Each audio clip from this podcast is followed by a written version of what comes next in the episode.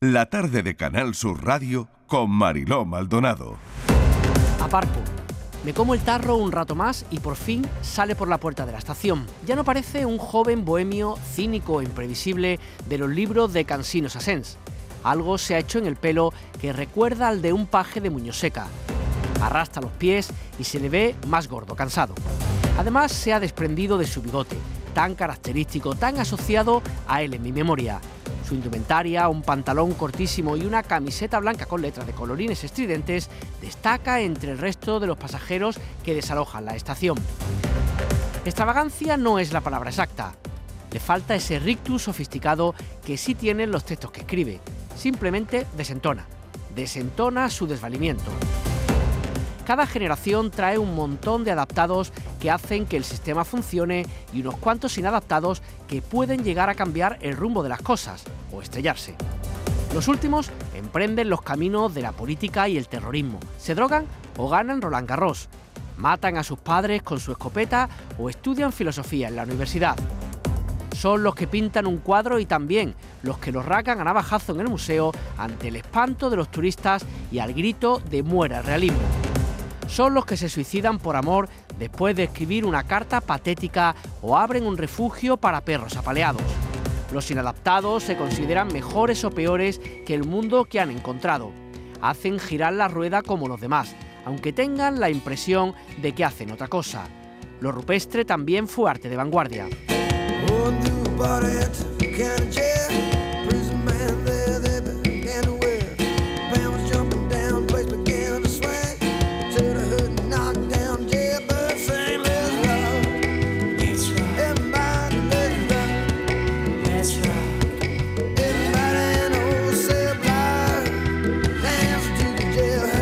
Nadie se va a reír. Juan Sotoibars, bienvenido. Gracias por acompañarnos esta tarde. Gracias a vosotros y, por la lectura esa tan, tan buena. De... Suena mejor cuando lo leo que cuando no lo escribo. A ver, ¿qué sientes cuando lo oyes? Pues que me gusta mucho cómo lo han leído. Me gustaría haberlo escrito a mí, así, de bien es que me suena mejor eh, cuando lo leen que cuando yo lo... Bueno, mm. cuando lo lees tú para ti, ¿no? Sí, no, pero a veces me pasa que leo algún texto así viejo que no sabía, que me he olvidado de que he escrito. Y digo, este, este, este, este, este está bien, ¿quién lo habrá escrito? Y, es como una sensación como de una vanidad absurda, ¿no? Y dices, oh, qué, bueno. pero es mío, ¿no? Sí, otras veces pasa lo contrario. Dios mío, qué asco, ¿no? ¿Cómo, he podido, ¿Cómo he podido escribir eso? ¿Pero te pasa a menudo eso? No, no. No, no. Sí, Escribo mucho. ¿De ego cómo estamos? De ego, no, no, soy egocéntrico, pero lo tengo bien comunicado. Hay líneas de metro y, autobús. Me gusta, eso. Bueno, eh, nadie se va a reír. Uno merece una broma, una broma tonta que le está destrozando la vida y dice, cuando yo esto lo cuento en el juicio, si tienen alma, todos se tendrán que reír. Y su amigo le responde, quizás no sabes cómo es la gente, pero nadie se va a reír. Pues esto no solo ha ocurrido en el libro de Kundera, es lo que ha pasado en el tribunal que juzga que ha juzgado a Anónimo García por una parodia. Anónimo eh, lanza una web parodiando un tour de la manada por situar a los oyentes en Pamplona para criticar a la prensa, que había señalado todos los lugares que aparecen, que, que se habían hecho pues telerealidad o no sé cómo mencionarlo en muchas televisiones de este país. Se pasaron todos los límites, probablemente, desde mi punto de vista se pasaron los límites. Ya no solo era información mm, lo que estábamos consumiendo, porque algunas informaciones de este caso eran más que morbosas y absolutamente innecesarias. Ese tour de Anónimo García no existía, por lo que se ha juzgado algo que no existe. Ahora se lo preguntaré a Juan porque visto así sería algo kafkiano, juzgar algo que no existe. Otra cosa es que te pueda parecer mejor o peor la iniciativa o la propuesta, por lo que puede suponer todo eso para la víctima. Pero se juzga algo que no existe. Hmm. Pregunto. Sí, sí, ha sido el juicio más raro en, esta, en este conflicto en el que vivimos con la libertad de creación artística o, de expresión o de los límites del humor. este, este ha sido el, proceso penal más extraño que hemos vivido en España y el que menos se ha conocido porque la gente no se ha atrevido a escribir de él, porque estaba implicado el tema de la manada y de, la violación múltiple de, de Pamplona. Anónimo es un activista, artista, que crea bulos mediáticos para ver si la prensa pica y con eso denunciar actitudes, realidades, eh, a veces incluso para hacer bromas tontas. En este caso del Tour de la Manada no, en este caso lo que querían era hacer, eh, eh, ellos decían, la, la prensa ha convertido en un producto esta violación, no paran de con anuncios de todos los coches de alta gama que se te ocurran y los centros comerciales. Ya, ya, ya. eh, poner pues, pues, horas y horas y horas de detalle, de morbazos sobre la violación múltiple durante días enteros. Eh, o sea, lo han convertido en un producto. ¿Qué pasaría, se preguntan ellos, si alguien lo convirtiera en un producto de verdad? Y entonces lo hacen, crean un producto falso, un tour turístico por, los escenarios de, Pamplona, con idea de que cuando los medios piquen, cosa que hacen en 24 horas, ofendidísimos y esta iniciativa denigrante y tal, ponerlos delante del espejo, decir, hemos hecho lo mismo que vosotros. Entonces la web del Tour de la Manada no solo es que no exista el tour, es que la web solo existe durante 48 horas. Cuando los medios pican la sustituyen por el- la aclaración de, de Ujú. cuál había sido la, la propuesta, por un os hemos cazado. Ujú, Nada de esto importa. El relato mediático ujú. que se ha producido en las primeras 48 horas es lo que llega a los tribunales y en los tribunales entra un artista diciendo "Mm, mi intención era esta, mis obras anteriores son estas, esto es lo que yo hago y, y nada de eso pesa. Es como el Jack Nicholson de alguien voló sobre el nido del cuco. Como demuestras que no estás loco si estás en el manicomio. A ver, ¿qué haces aquí? ¿no? ujú. Ha, sido, ha sido terrorífico. Otra cosa que nos planteábamos, Juan, Hmm. es eh, se ha castigado la ironía. Mm. Pero ¿y si la ironía veja? Ah, si la víctima se siente vejada por la ironía. Mm. Ahí está la gran, el la gran tragedia. Es una historia difícil esta porque Anónimo pretende denunciar a los que instrumentalizan el dolor de la víctima, que son los medios de comunicación con Pero el lo ha generado, ¿no?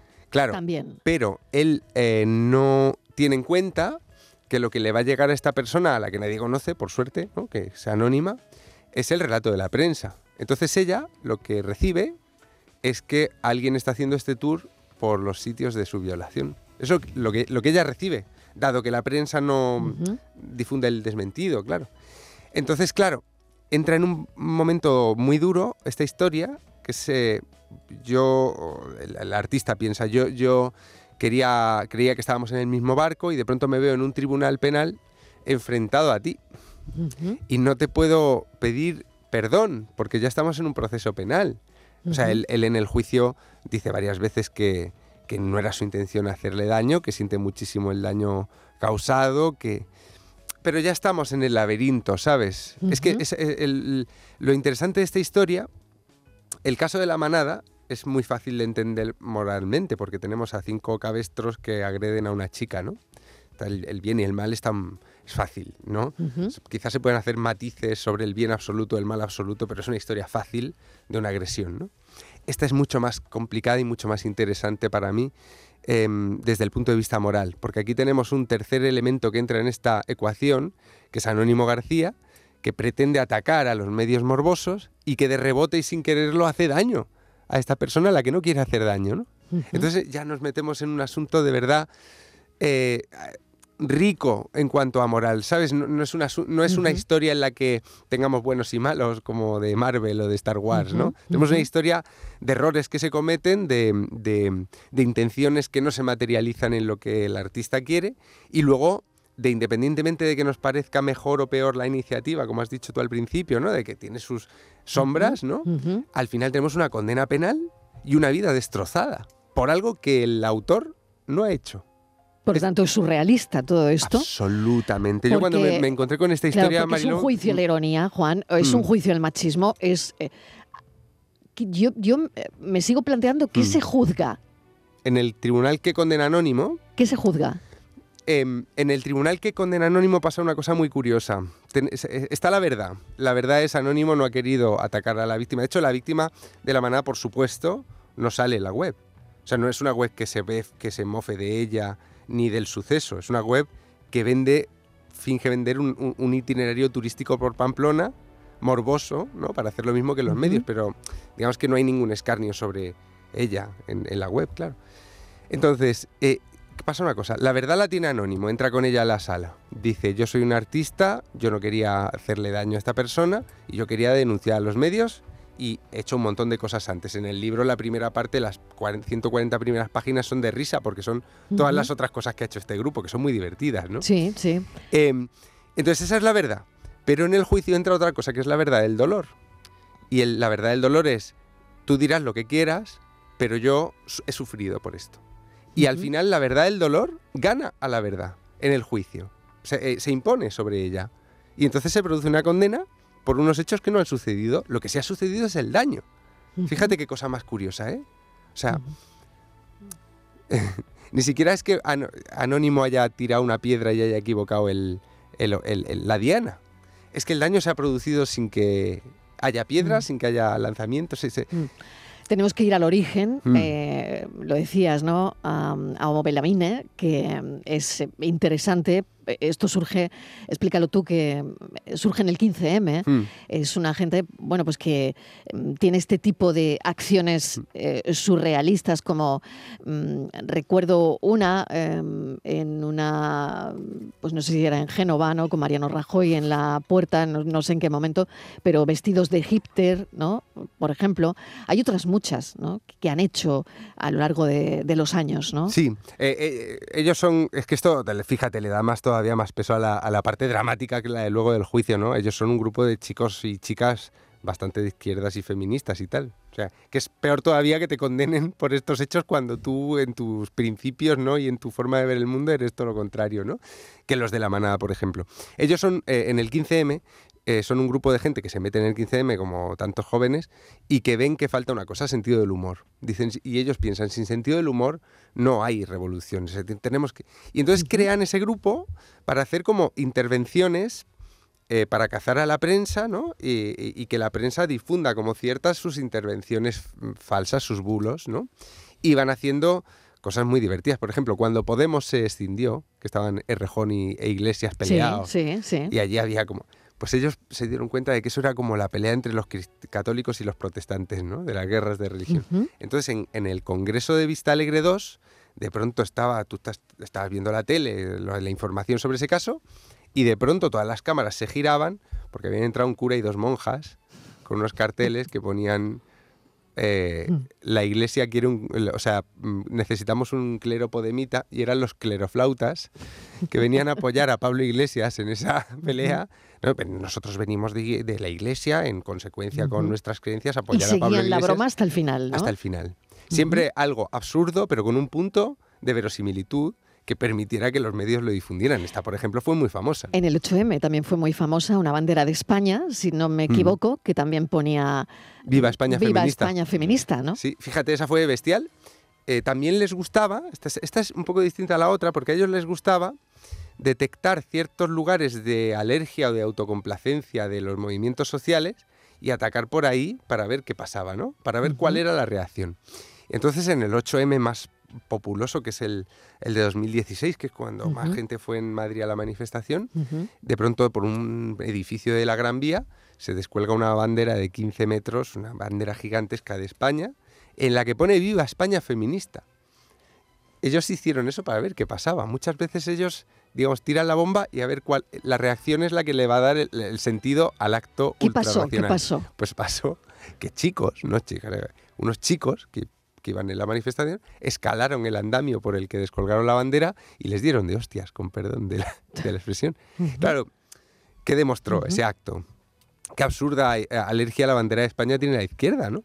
Ellos son todos de izquierda, yo digo, pero se dieron cuenta, ¿no? Eh, de, que, de que hay una extraña alergia. Entonces, una bandera que, en la que ponía aquello que el movimiento feminista estaba pidiendo, que era una España feminista, por ir impreso encima de una bandera Mm, constitucional, vaya, una bandera de España, provocó una reacción, primero de confusión, a veces de risa, alguna gente se reía en la calle, y finalmente de una agresión física contra ellos, de unos chicos que subieron y que cuenta Anónimo, que sea el que pegaron, el que colgó la bandera, que cuando subieron esos chicos a ver allí a, a, zurrar, vieron a Anónimo, que tiene una pinta de hipster que no puede con ella, unas melenas largas, una peluca morada que llevaba y un jersey navideño, y se quedaron estupefactos, porque los que subieron creían que iban a encontrar un neonazi o algo así, provocando a las feministas, y se encontraron a un chico pues que era prácticamente un copito de nieve, ¿no? Y dice, hubo un primer momento de estupefacción, de eh, cómo puede ser que este sea el que está,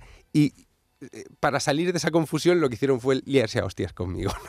Y acaba pues con, con, un ojo morado y, bueno, una... Claro, Juan, no se entiende eh, todo esto si no explicamos previamente mm. pues lo que las acciones que ha llevado a cabo este grupo, ¿no? Quizás mm. se entiende mejor eh, toda la historia. Claro, cuando tú cuentas, evidentemente mm, das todos estos datos, ¿no? Sí, ellos em, tienen una trayectoria imparable de, acciones que, que, siempre hacen como el zorro, ¿no? Sin, sin, sin, sin, sin reclamar la autoría, ellos crean situaciones de confusión en momentos de mucha atención mediática sobre algo. El 8M, el Congreso de Podemos, la victoria de Rajoy en las elecciones.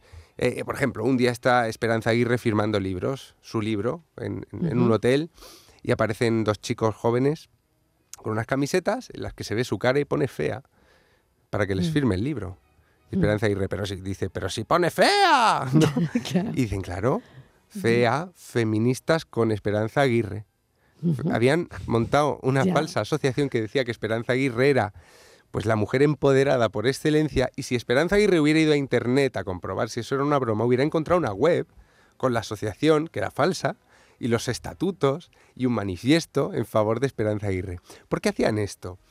Ellos, cada, cada uno de los actos se puede interpretar de muchas maneras. Es lo bonito de Homo Belamine, que, que no tienen un mensaje unívoco, no es una denuncia fácil de entender, panfletaria, siempre tienen muchas lecturas. ¿Qué podían estar diciendo? Que por un lado el empoderamiento que se pide desde el feminismo puede producir lideresas como Esperanza Aguirre, una mujer empoderada, por una parte.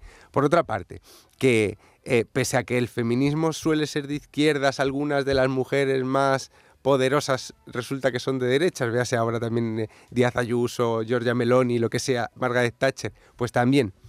Simplemente querían llamarla fea de una forma muy mm, jocosa y muy disimulada. Puede ser también.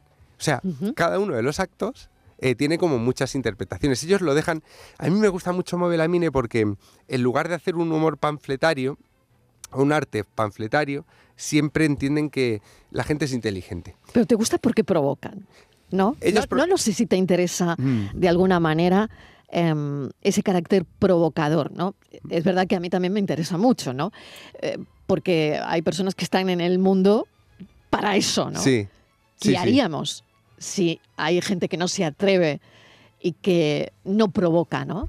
Bueno, no todos provocan. a ver, no, sé si, si te interesa. A mí me parece que como en eso que han leído eh, al principio eh, los compañeros, está la clave. Siempre en cada generación hay un grupo de personas que utiliza el lenguaje de la provocación. Pero ellos no provocan para mm, conseguir una reacción particular, como puede ser un provocador a lo mejor que esté en el Congreso de los Diputados. Ahora los políticos son mm. todos muy provocadores, ¿no?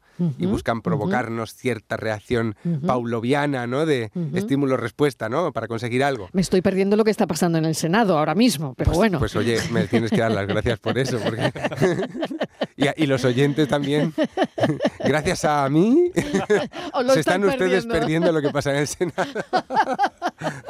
Ostras, me ponen un piso, ¿eh? eh lo que te decía, que, la provocación es un lenguaje. Es un lenguaje. La provocación es lo contrario de la literalidad. E, en, una, en un mensaje literal, eh, todos asentimos o negamos con la cabeza fácilmente, ¿no? La provocación no. La provocación parece que toca algo de nosotros que nos obliga a pensar qué es lo que, nos lo que acabamos de ver, ¿no? ¿Qué, ¿Qué, ha sido esto, no? Entonces, una, una reacción fácil que nos pide el cuerpo a veces es la ofensa pero a veces le das una segunda vuelta a eso que parece ofensivo y, no, mm, llegas a otro lugar más interesante. Esta era la fe y por eso digo que Anónimo García, el condenado, el prota del libro, es una mezcla de ingenuidad y picardía tremenda. Porque él tiene una fe eh, que yo no sé si comparto, en que la gente tiene la capacidad para después de un primer momento de ofensa ante una provocación, dar un paso atrás y pensar un poquito más sobre lo que ha pasado. Yo no estoy tan seguro de que eso sea... No sé cómo lo ves tú. Yo no estoy tan segura. no estoy tan segura. Por eso tú y yo estamos en la radio y él está condenado por el... claro, bueno, ahora el tema está en el Constitucional, ¿no? Sí, lo, ha admitido a trámite, lo ha admitido lo ha admitido a trámite. y a ver, ¿no? A ver mm. qué pasa. Fíjate en qué momento llega tu libro, ¿no? Mm, ya, Madre mía. Sí, sí. Con el solo sí es sí, con... Eh, ¿Cómo lo ves? O sea, ¿cómo ves que porque tú no has mm. hecho nada. Es decir, el libro llega un poco con toda esta movida, ¿no? Sí. Y donde vuelve otra vez la manada, ¿no? Fíjate Precisamente por la rebaja de condena, hoy lo hemos contado, que, pide uno de ellos, ¿no?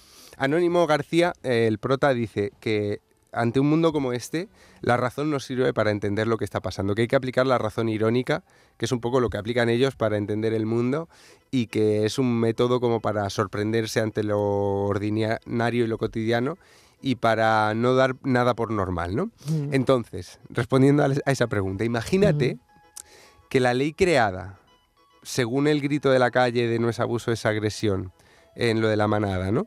La ley creada para, como respuesta a la violación de la manada y a lo que fue el juicio de, la, de los violadores de la manada, imagínate que esa ley sacara antes de tiempo de la cárcel a uno de los miembros de la manada. ¿No sería un acto surrealista en sí mismo todo esto? O sea, no tiene razón Anónimo cuando dice que el mundo ya se ha vuelto tan ilógico que aplicar la lógica casi no sirve para entenderlo. Es mm. que mm, el, el mero juicio contra él, contra Anónimo García, es la prueba de que él tiene razón. Porque mm, aplicando criterios racionales de esto es cierto, esto no es cierto, tendrían que haberlo eh, exonerado, que es lo que creía su abogado. Su abogado le decía todo el rato, tranquilo, esto es imposible, no te van a condenar. Y ahora con esto del solo sí es sí, pues volvemos a ver lo mismo. Em, eh, estamos viviendo una situación muy surrealista porque yo no tengo ninguna duda de que Irene Montero y su equipo no querían que ocurriera esto. No querían. Pero se blindaron a la crítica, no dejaban que nadie les pusiera eh, apostillas a su texto, que era como casi sagrado, y por cabezonería lo pasaron por el Consejo de Ministros, un poco por chantaje em, em, emocional. Pues yo creo que muy poca gente se atrevía a contradecirles, porque es que enseguida eras un machista, y ahora pues tenemos una ley mal hecha, y sería, repito, es que sería casi gracioso, con perdone, ¿eh? que por esta ley en concreto salieran antes los miembros de la manada. O sea, mm. sería involuntaria, sería como esos chistes terribles, ¿no? De eh, involuntariamente divertidos, trágicamente divertidos. Hmm. ¿Alguien te aconsejó que no escribieras este libro? No sé si te lo pensaste, si te dio miedo entrar en un principio. Em, los abogados de la editorial lo han mirado por delante y por detrás, estaban acojonados. ¿Qué pasa con esto? Aquí mucha gente cuando condenan a Anónimo García sabe que Anónimo García no ha hecho el tour y que el tour es una propuesta artística, de, irónica, de... Es falso, no existe, ¿no? No existe, nunca iba a mm. existir, nunca existió y, y todo el mundo, o sea, en la prensa... Era una provocación, por decirlo así. Y que, y que, estaba caricaturizando a los mm. medios, que no estaba mm, hablando sobre el caso de la manada, sino sobre su tratamiento mediático. El, objeto no era el caso de la manada, ni la chica, ni, la, ni los agresores, ni nadie. Era el tratamiento de los medios. Entonces, mucha gente conocía la verdad y nadie se atrevió a escribirla en la prensa. O sea, hasta este libro, la historia oficial, lo que podías encontrar sobre el Tour de la Manada, es que existía y que condenaron al autor. Se, se ha contado así en la prensa. O sea, nadie ha contado lo que tú cuentas en el libro. Nadie tiene siempre excepciones porque siempre hay un periodista por aquí, un columnista por allá que, lo deja caer. Y que no, y pero que, bueno, pero que se ha volatilizado, es decir, que eso no está en ningún sitio. No. Si lo queremos. Mm, Yo me, estoy encontrando con muchos lectores que me dicen, me dicen, oye mm, yo había oído hablar de esto, me pareció que el que había hecho ese tour se merecía una buena condena, no sé qué, y ahora me estoy enterando de que todo era una broma, una parodia, y estoy alucinando. Esto sí me lo está diciendo gente porque la mentira llegó a... Pues es que salió en todas las cadenas de televisión. Entonces sí que hubo gente, compañeros de profesión, que me dijeron, me intentaron disuadir, me dijeron, oye, si nadie lo ha escrito será por algo. Ten cuidado, ¿no? Porque, ostras, esto salpica muchísimo. De la misma manera que que Anónimo está condenado porque precisamente era el caso de la manada, que es muy tabú, pues hablar del que parodió el tratamiento, pues también a lo mejor me podía salpicar a mí. Pero me estoy encontrando con lo contrario, Marilo. estoy muy contento porque la historia contada con la verdad por delante y, yo he intentado poner toda mi sensibilidad, todo mi, pongo una nota al pie en uno de los capítulos porque pienso, ¿y si lo lee esta chica? Es lo que, lo que no pensó Anónimo cuando hizo la web, es ¿y si lo ve la chica? Él, no se lo tú sí lo has pensado? Yo claro que sí, porque claro, sí lo he pensado. Y, he puesto una nota al pie. Yo no he podido contactar con ella porque su abogada no ha querido hablar conmigo. Me ha, me vetado la comunicación. Entonces yo ya no podía hacer eso que me hubiera gustado. Pero entonces yo lo he escrito pensando, ¿y si lo lee? Entonces le puse una nota al pie en un capítulo que era, eh, esto está escrito pensando con respeto a tu dolor, que es lo que todo el mundo hace con las víctimas, pero también a tu inteligencia. Porque yo pienso que em, es una desgracia convertirte en una víctima y que eso sea todo lo que tú eres, ¿no? Y, y, no, eso es lo que se vende en el retrato mediático. Hay una víctima que solo conocemos por lo que ha sufrido, por el... Pero de ahí detrás hay una persona. Es lo que no pensó Anónimo. Una persona que le puede hacer daño a algo que tú hagas, pero también una persona capaz de entender mm. y de darle una vuelta a algo que... Entonces yo, tengo la esperanza de que, por supuesto, de que, de que llegue hasta ella el libro también, porque, y de que y de que conozca esta historia, porque ella no es la mala de ninguna película. Ella no es la mala de ninguna película. Ella por supuesto, por supuesto. Claro. Por eso digo que eh, una cosa es el dolor legítimo y otra cosa es la verdad. Mm, tengo a Borja, que es nuestro psicólogo, escuchando, eh, ha oído toda la conversación y bueno, pues no sé qué, ¿Qué te parece, Borja? No, yo, estoy flipando ahora mismo con Juan. Es verdad que conocía el libro y la historia, pero es verdad que tenerlo aquí delante y escucharlo es como mucho más mm, potente el mensaje y sobre todo creo que llega mucho más. Yo he apuntado aquí varias cosas. Venga, pues vamos. Sobre todo dos, porque es verdad que me resulta muy curioso, porque es verdad, es la, realidad, ¿no? Que, que comentabas como Anónimo y el grupo, ¿no? Eh, hacen algo que al final es el tiro por la culata y esto como todo lo contrario, que es lo mismo que ha podido pasar con la, lo que podría llegar a pasar con la ley de Montero, pero es que está pasando verdad, o que está pasando y es verdad que en, el caso anónimo se genera, a, pesar de las interpretaciones que se puedan tener acerca de una cosa o de la otra, por ejemplo, como hemos dicho, Esperanza Aguirre y tal, da una verdad incómoda, expone una verdad mm. incómoda y la gente tiene que tener capacidad para pensar en esa verdad incómoda y replantearla. Y yo creo que eso es una cosa que nos ha ido faltando. Nos hemos ido lo que tú decías, ofendidos, nos hemos ido a machete, a tal, y no nos hemos terminado de, replantear qué hay ahí. Pero sí te quería preguntar, Juan, si tú crees que esto en algún caso, porque el momento este de voy a juzgar algo que no existe, mm, es como una cosa como muy kafkiana y muy de libro y muy de película. ¿Tú crees que esto en algún punto podría llegar a generar algún tipo de jurisprudencia? Ah, esto es muy buena pregunta. Sí, porque interesantísima pregunta. Esto está en el Constitucional. El Constitucional lo ha admitido a trámite y lo va a ver el plenario. Es decir, el Constitucional a veces lo mira una sala, un grupito. No, esto le interesa al Constitucional como órgano, ¿no? ¿Por qué? Porque ha sido la primera vez que se ha aplicado el artículo penal 173.1 eh, del Código Penal contra un acto artístico. Ese artículo, en la jurisprudencia que cita la juez que condena anónimo para justificar por qué lo aplica, habla de, por ejemplo, un hombre que tiene una paralítica en su casa, la obliga a prostituirse, le rapa la cabeza y se la mete en agua fría. O un padre que tiene tres meses sin cambiar el pañal al hijo. Estos son casos condenados por el artículo que condena al que ha hecho esta web paródica. Es increíble, es como un caso, es como un artículo, se llama trato degradante, que es para torturas casi, o sea, como para maltratos eh, muy humillantes de personas. Y claro, al condenársele por este caso, lo que nos ha dicho la justicia, porque esto ya ha pasado por el Supremo y ha, mantenido la, la, sentencia, es, si en un caso voz populi, como es el de la manada, porque aquí Anónimo no está haciendo una parodia de un caso de violación que nadie conoce y por lo tanto exponiendo a su víctima a la opinión pública, ¿no? Está hablando del caso del que habla todo el mundo, ¿no? Si en un caso voz populi donde hay víctimas, alguien hace una sátira y una de las víctimas se siente legítimamente dolida por esa sátira, aunque no vaya contra ella la sátira, esto ya no es legal.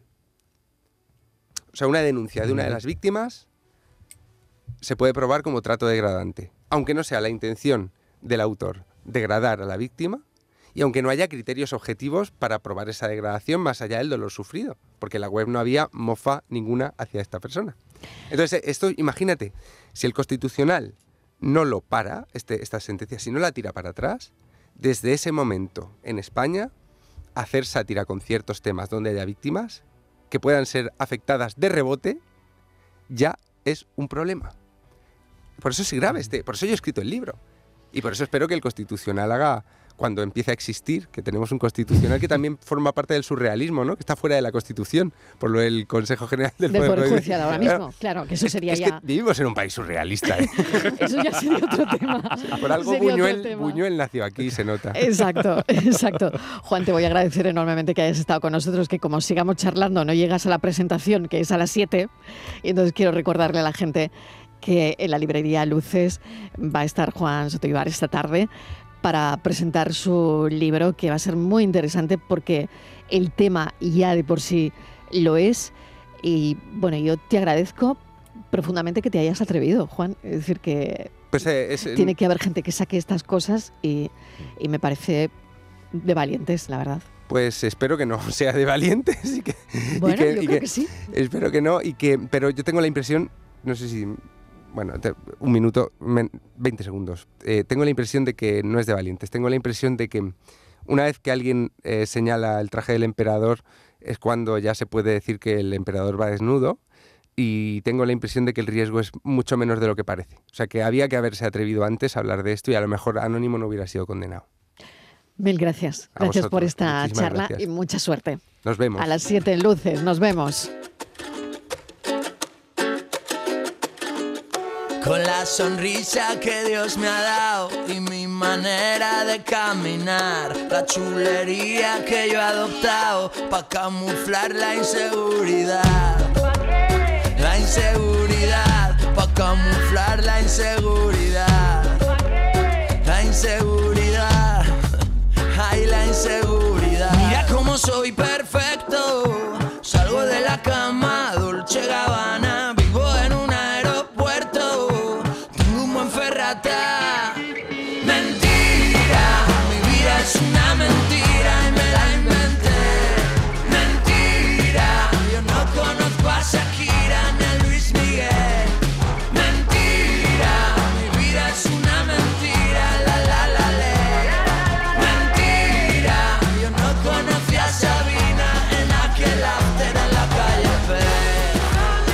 La tarde de Canal Sur Radio con Mariló Maldonado. También en nuestra app y en canalsur.es.